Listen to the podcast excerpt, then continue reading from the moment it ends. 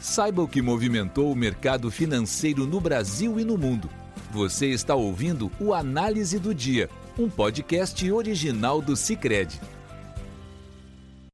Olá, pessoal. Muito obrigado por acompanhar o podcast do Cicred.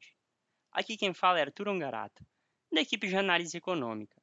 E vamos comentar os principais fatores que movimentaram o mercado aqui no Brasil e no mundo. Na Europa, o dia foi de fortes perdas para o mercado acionário, reflexo do aumento de juros ontem pelo Federal Reserve, Fed, o Banco Central Americano, e hoje pelo Banco da Inglaterra, BOE, ambos de 25 pontos base.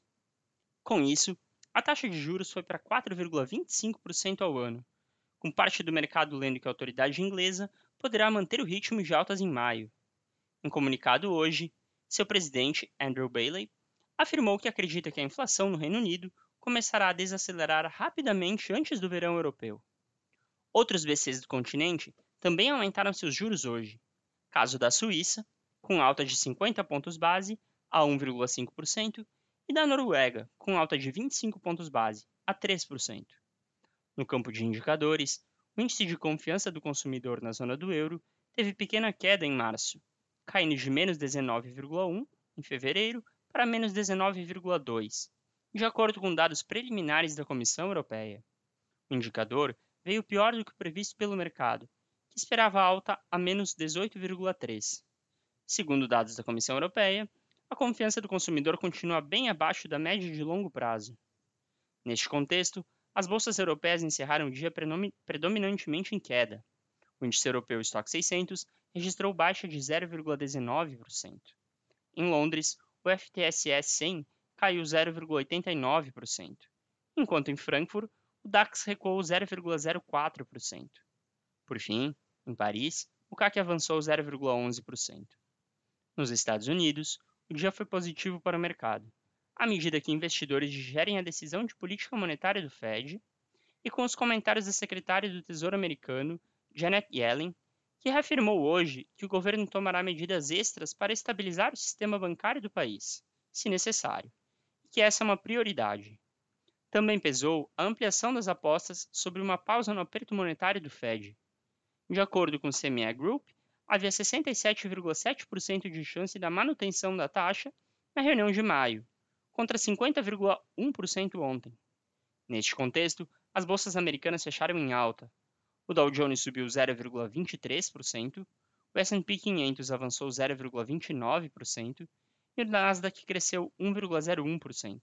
Os juros de dívida do Tesouro Americano, por sua vez, recuaram na ponta curta e avançaram na longa. Quanto ao câmbio, o índice DXY, que compara o dólar com uma cesta de moedas estrangeiras, subiu 0,18%. No Brasil, o dia de hoje refletiu a escalada da tensão entre o Banco Central e o governo federal, após a autoridade monetária manter a Selic em 13,75% ontem e não descartar a chance de aumentar a taxa básica, de olho na pressão nas expectativas de inflação. Essa posição do BC levou a duras críticas por parte do governo. Com o ambiente político sensível e ainda na expectativa pelo arcabouço fiscal, o Ibovespa foi muito penalizado, caindo 2,29% e fechando no menor nível desde 18 de julho do ano passado, a 97.926 pontos. No câmbio, o dólar subiu 1,01%, cotado a R$ 5,29. O petróleo, por sua vez, encerrou o dia em queda, com investidores ainda ponderando sobre o aperto monetário do Fed.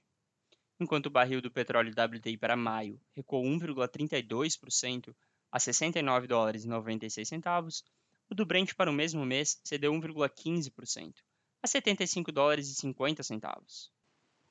Refletindo o comunicado do Copom, as taxas dos contratos de depósito interfinanceiro, DI, fecharam em forte alta. A taxa para 2024 subiu para 13,17 contra 13,02% ontem. Para 2025, subiu para 12,10 contra 12,04% ontem. Já para 2027, ficou em 12,35 contra 12,31% ontem. Com isso, pessoal, encerramos nosso podcast de hoje. Obrigado por estarem nos ouvindo. Esperamos vocês amanhã. Você ouviu o Análise do Dia, um podcast original do Cicred. Até a próxima!